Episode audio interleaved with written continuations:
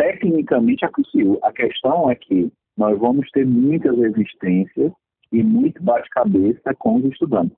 A gente, com esse período de dois anos de pandemia, que as atividades eram suspensas, você meio que perdeu o time de formar professores, de acelerar o processo de adequação do currículo à BNCC.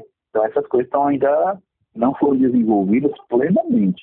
Eu considero, enquanto educador, que a flexibilização, que o conceito da flexibilização é algo factível e é possível. A gente tem experiência no Ceará que mostram que sim, é possível. Mas eu penso que a gente precisa de uma etapa de formação de professores que não aconteceu a contento. Então, é muito arriscado, eu vou lhe dizer, que ter já uma, uma, um primeiro desenho de 2022, muito por conta da pandemia, eu acho muito arriscado a gente... Porque, com muita honestidade, o que, é que eu tenho é que a flexibilidade que é, a meu ver, super necessária, se torne algo mal avaliado por estudantes e professores e a gente não leve um tempo sem que fale de flexibilidade novamente.